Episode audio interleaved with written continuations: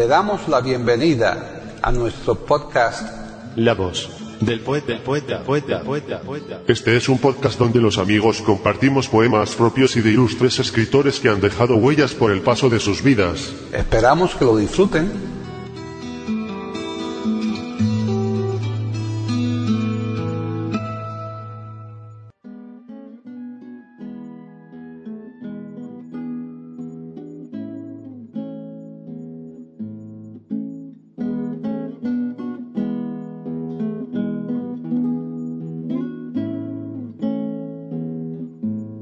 Presentamos a Fernando Guillén declamando la poesía de Nicolás y Leandro Fernández de Moratín.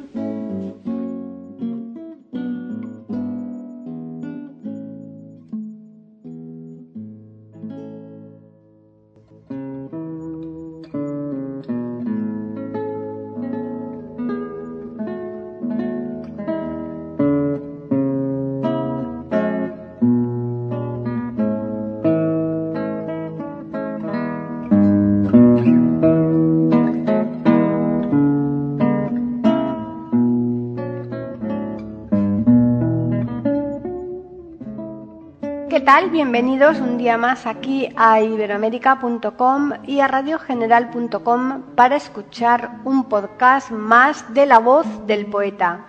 Soy Paqui Sánchez Galvarro.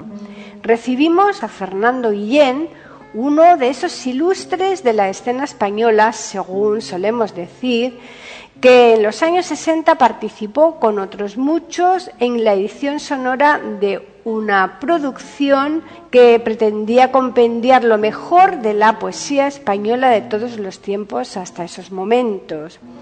En cuanto al programa de hoy, digamos que tiene la curiosidad de que nos va a presentar la poesía de un padre y de un hijo que son Nicolás y Leandro Fernández de Moratín. Otra cosa que no sabemos si llamar curiosidad es que vamos a tener la oportunidad de escuchar alguno de esos poemas que todo el mundo conoce, pero que pocos saben situar en un autor. Así pues, vayamos ya con los poemas de hoy, que son los siguientes. De Nicolás Fernández de Moratín. 1. Fiesta de toros en Madrid. 2. Epigrama. De Leandro Fernández de Moratín. 3 los días. Muy bien, pues ya les vamos a dejar para que puedan disfrutar de todo este contenido que les hemos preparado en esta ocasión, pero les recordamos que estaremos aquí fieles a la cita el próximo viernes porque seguro les tendremos preparado otro nuevo podcast de La Voz del Poeta aquí en iberoamérica.com.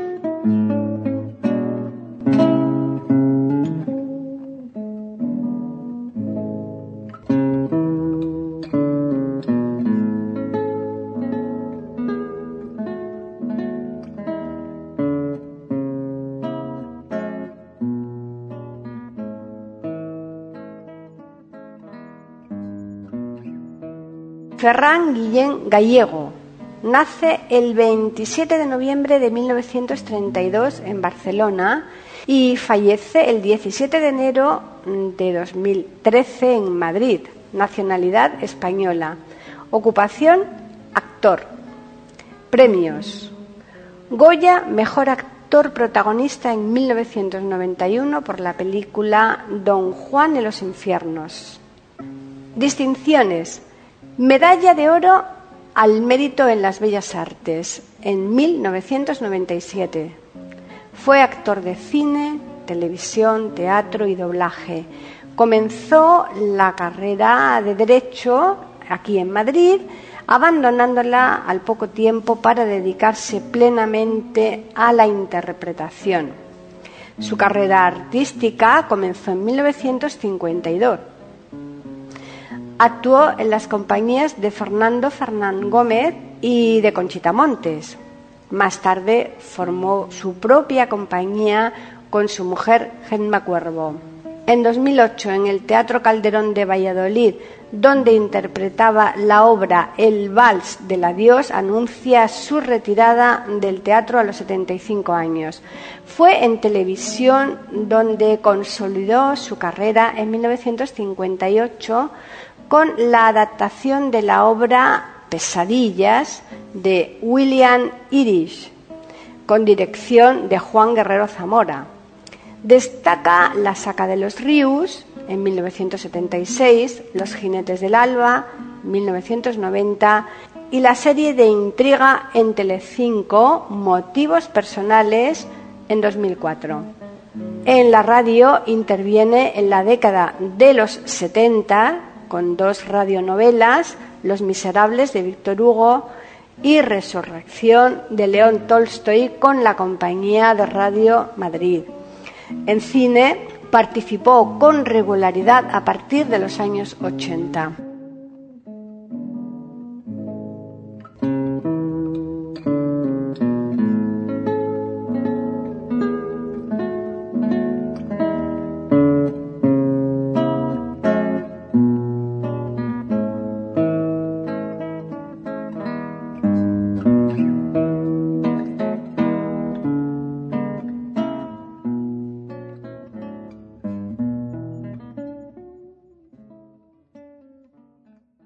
La voz, después, después, después, después, después, después. Aquí en iberoamérica.com y radiogeneral.com.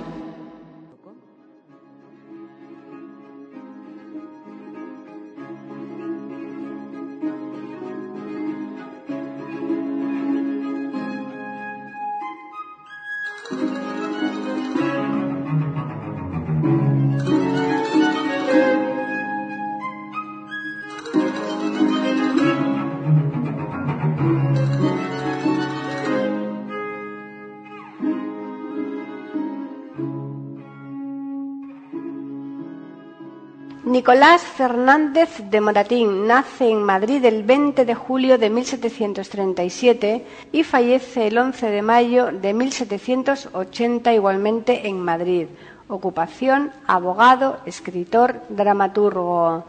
Fue un poeta, prosista y dramaturgo, padre del también dramaturgo Leandro Fernández de Moratín.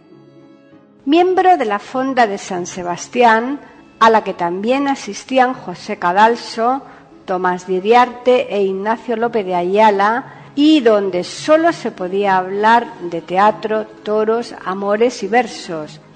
Fue socio de la Real Sociedad Económica de Amigos del País de Madrid y de la Academia Romana de los Árcades con el sobrenombre de Flumismo Termodonciaco. Desde 1773 desempeñó la cátedra de poética en el Colegio Imperial de Madrid. En 1764, para dar a conocer sus versos, creó el periódico El Poeta. Al año siguiente, publicó un extenso poema didáctico de tema cinegético titulado La Diana o Arte de la Caza fue probablemente a principios de la década siguiente cuando compuso otro poema didáctico de tono burlesco, El arte de las putas o El arte de putear, que circuló manuscrito y fue publicado por primera vez en 1898, 100 años después de su fallecimiento. Moratín es el iniciador de la poesía taurina como un género o subgénero preciso dentro de la poesía del siglo XVIII, un género que alcanzó su punto álgido en el siglo XX, conocido como el siglo de oro de la poesía taurina, en el que casi todos los poetas de la generación del 27 escribieron sobre tauromaquia. Uno de sus poemas más conocidos es el titulado Fiesta de Toros en Madrid, escrito en quintillas. Dedicó una oda pindárica al torero Pedro Romero. Su hijo publicó póstumamente un poema heroico, Las naves de Cortés destruidas, 1785. El propio Leandro volvió a editar en Barcelona unas obras póstumas de su padre muy retocadas por él. Entre sus epigramas hubo uno que se popularizó, saber sin estudiar.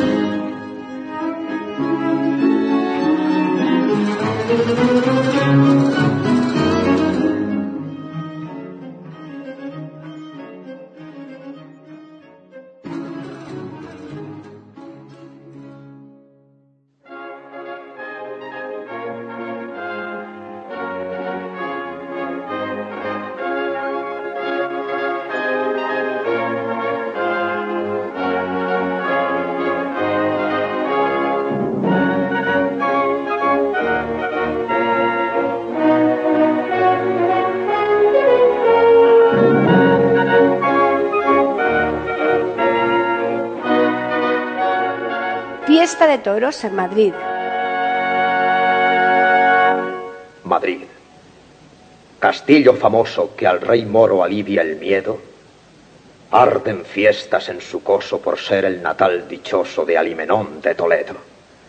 Su bravo alcaide Aliatar, de la hermosa Zaida amante, las ordena celebrar por si le puede ablandar el corazón de diamante pasó vencida a sus ruegos desde Aravaca a Madrid.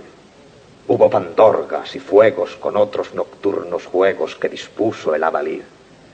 El ancho circo se llena de multitud clamorosa que atiende a ver en la arena la sangrienta lid dudosa.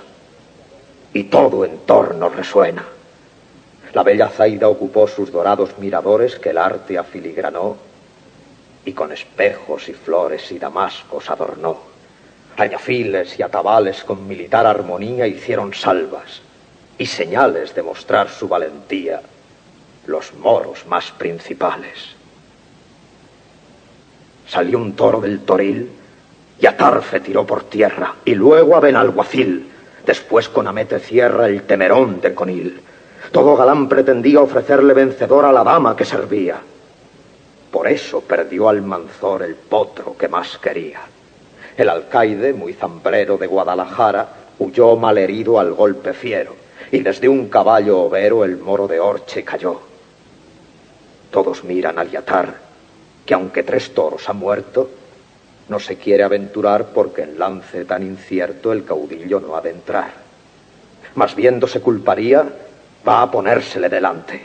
La fiera le acometía y sin que el rejón le plante, le mató una yegua pía. Otra monta acelerado. Le embiste el toro de un vuelo cogiéndole entablerado. Robó el bonete encarnado con las plumas por el suelo. Nadie se atreve a salir. La plebe grita indignada. Las damas se quieren ir porque la fiesta empezada no se puede proseguir. Ninguno al riesgo se entrega y está en medio el toro fijo cuando un portero que llega de la puerta de la vega hincó la rodilla y dijo, sobre un caballo alazano cubierto de galas y oro, demanda licencia urbano para alancear un toro, un caballero cristiano. Mucho le pesa aliatar. Pero Zaida dio respuesta diciendo que puede entrar, porque en tan solemne fiesta nada se debe negar. Suspenso el concurso entero entre dudas se embaraza. Cuando en un potro ligero vieron entrar en la plaza un bizarro caballero. En el arzón de la silla ancho escudo reverbera con blasones de Castilla.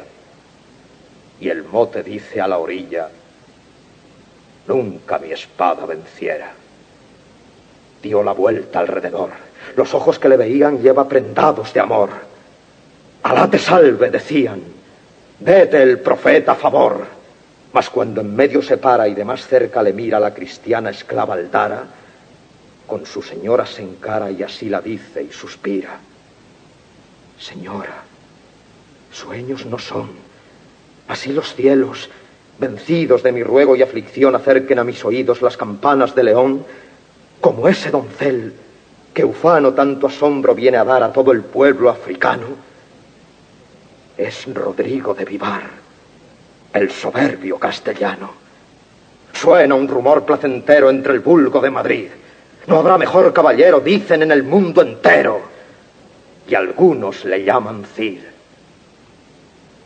El bruto se le ha encarado desde que le vio llegar de tanta gala asombrado y alrededor ha observado sin moverse de un lugar. Cual flecha se disparó despedida de la cuerda, de tal suerte le embistió. Detrás de la oreja izquierda la aguda lanza le hirió. Brama la fiera burlada, segunda vez acomete de espuma y sudor bañada, y segunda vez le mete sutil la punta acerada. La confusa vocería que tal instante se oyó fue tanta que parecía que honda mina reventó el monte y valle se hundía. A caballo como estaba Rodrigo, el lazo alcanzó con que el toro se adornaba. En su lanza le clavó y a los balcones llegaba.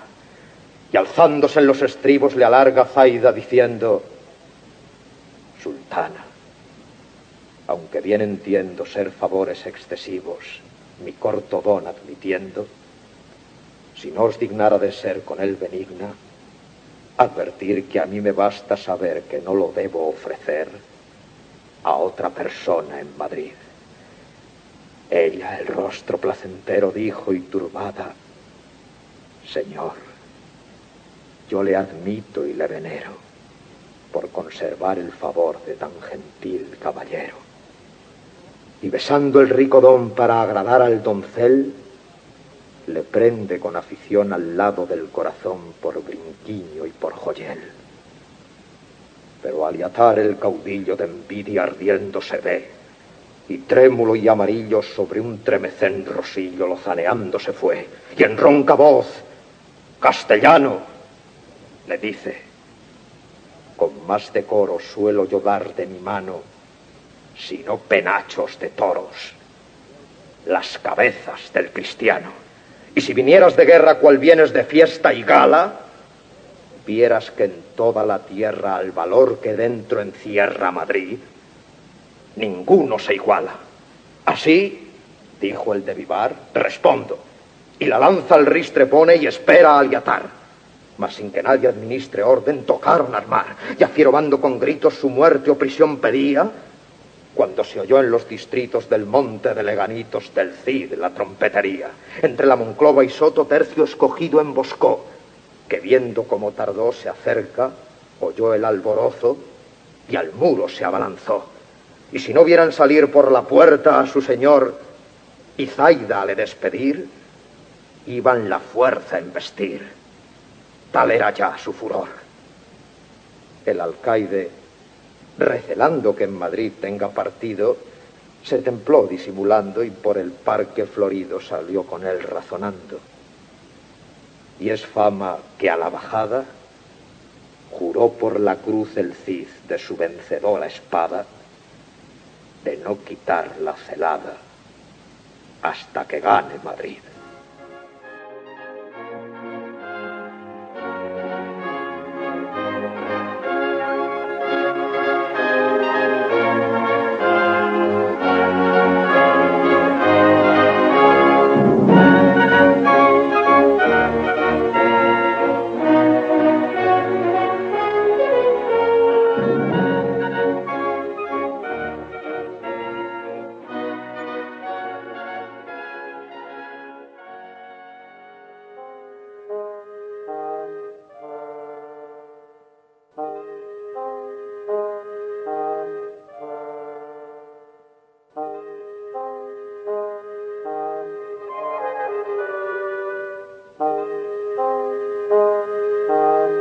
Epigrama. Admiróse un portugués de ver que en su tierna infancia todos los niños de Francia supieran hablar francés. Arte diabólica es, dijo torciendo el mostacho, que para hablar el gabacho un fidalgo en Portugal llega viejo y lo habla mal, y aquí lo parla un muchacho.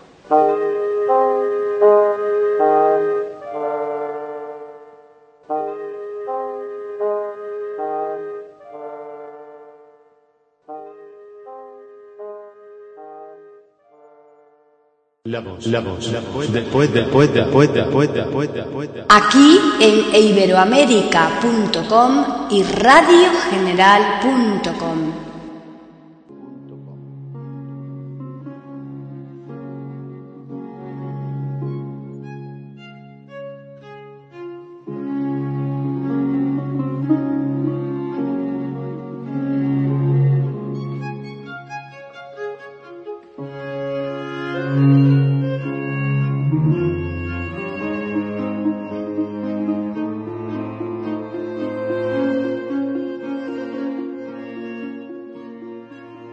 Leandro Eulogio Melitón Fernández de Moratín. Nace el 10 de marzo de 1760 en Madrid, España, y fallece el 21 de junio de 1828 en París, Francia. Sus restos mortales fueron inicialmente enterrados en el cementerio de la Choise, en Francia, y posteriormente se trasladaron al de San Isidro y definitivamente al de San Justo, estos dos en Madrid, España.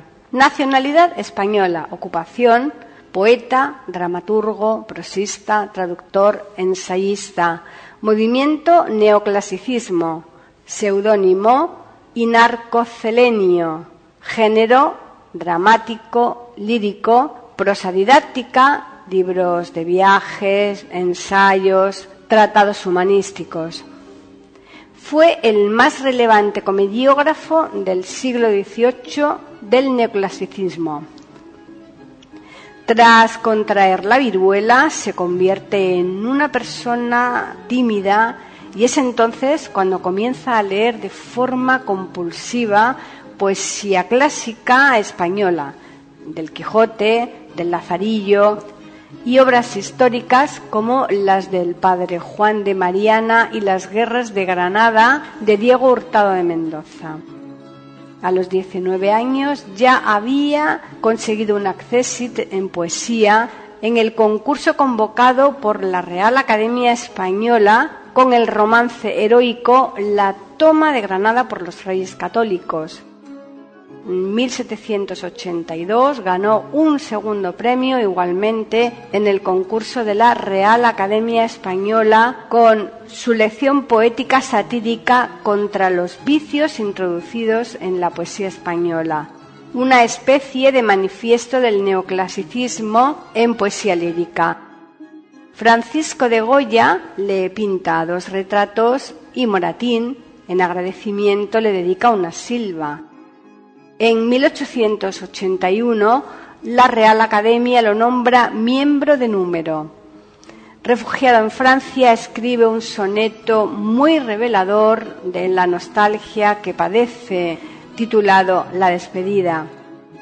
En 1825 se publica en París su obra dramática y lírica, siendo el tomo tercero dedicado a la lírica esta abarca 50 años de dedicación a la poesía que dieron como fruto poco más de un centenar de poemas, 109 seguros y uno atribuido, nueve epístolas, doce odas, 22 sonetos, nueve romances, 17 epigramas, composiciones diversas, ocho poemas líricos que se apartan de las modalidades tradicionales, dos traducciones y una elegía, el romance en decasílabo o canto épico en cuartetos.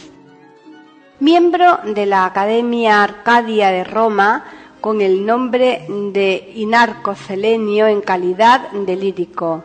Moratín no puede ser considerado como un poeta de originalidad y fantasía de primera fila. Sin embargo, no cabe duda que merece que se le sitúe cerca de los dos auténticos poetas líricos del siglo XVIII español, Manuel José Quintana y Juan Meléndez Valdés. Sus preocupaciones frente a la poesía son la corrección, la armonía y el equilibrio.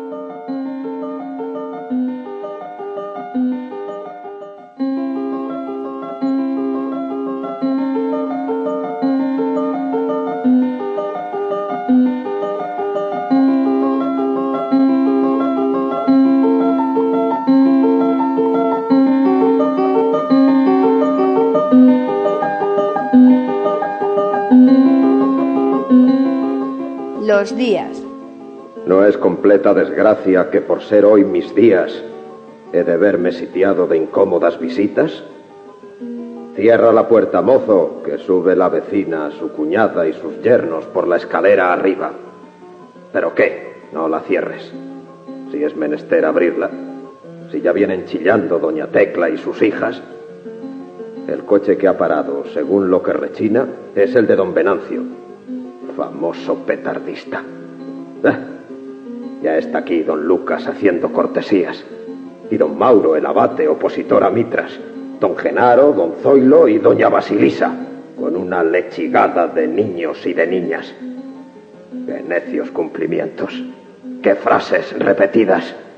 Al monte de Torozos me fuera por no oírlas.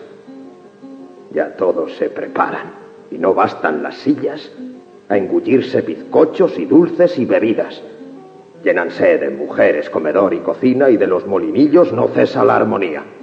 Ellas haciendo dengues, aquí y allí pellizcan, todo lo gulusmean y todo las fastidia. Ellos, los sombronazos, piden a toda prisa del rancio de Canarias, de Jerez y Montilla. Una, dos, tres botellas, cinco, nueve, se chiflan.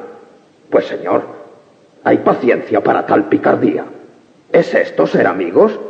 ¿Así el amor se explica dejando mi despensa asolada y vacía?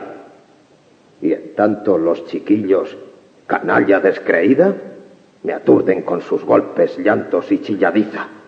El uno acosa al gato debajo de las sillas, el otro se echa a cuestas un cangilón de almíbar y al otro, que jugaba detrás de las cortinas, un ojo y las narices le aplastó la varilla. Ya mi bastón le sirve de caballito y brinca. Mi peluca y mis guantes al pozo me los tiran. Mis libros no parecen, que todos me los pillan y al patio se los llevan para hacer torrecitas.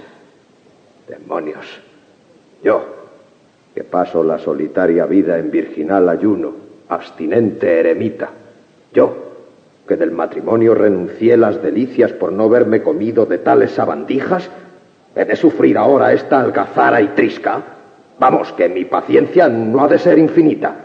Váyanse en hora mala. Salgan todos a prisa, recojan abanicos, sombreros y basquiñas. Gracias por el obsequio y la cordial visita. Gracias. Pero no vuelvan jamás a repetirla. Y pues ya merendaron que es a lo que venían. Si quieren baile, vayan al soto de la villa.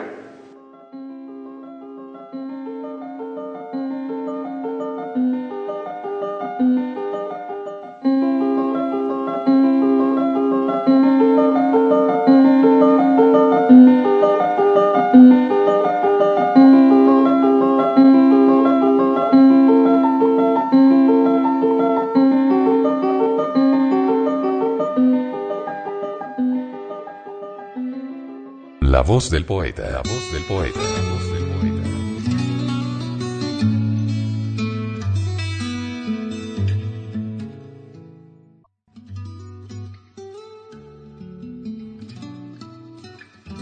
Grabación, edición y musicalización. A cargo de Antonio Verán, Elvira.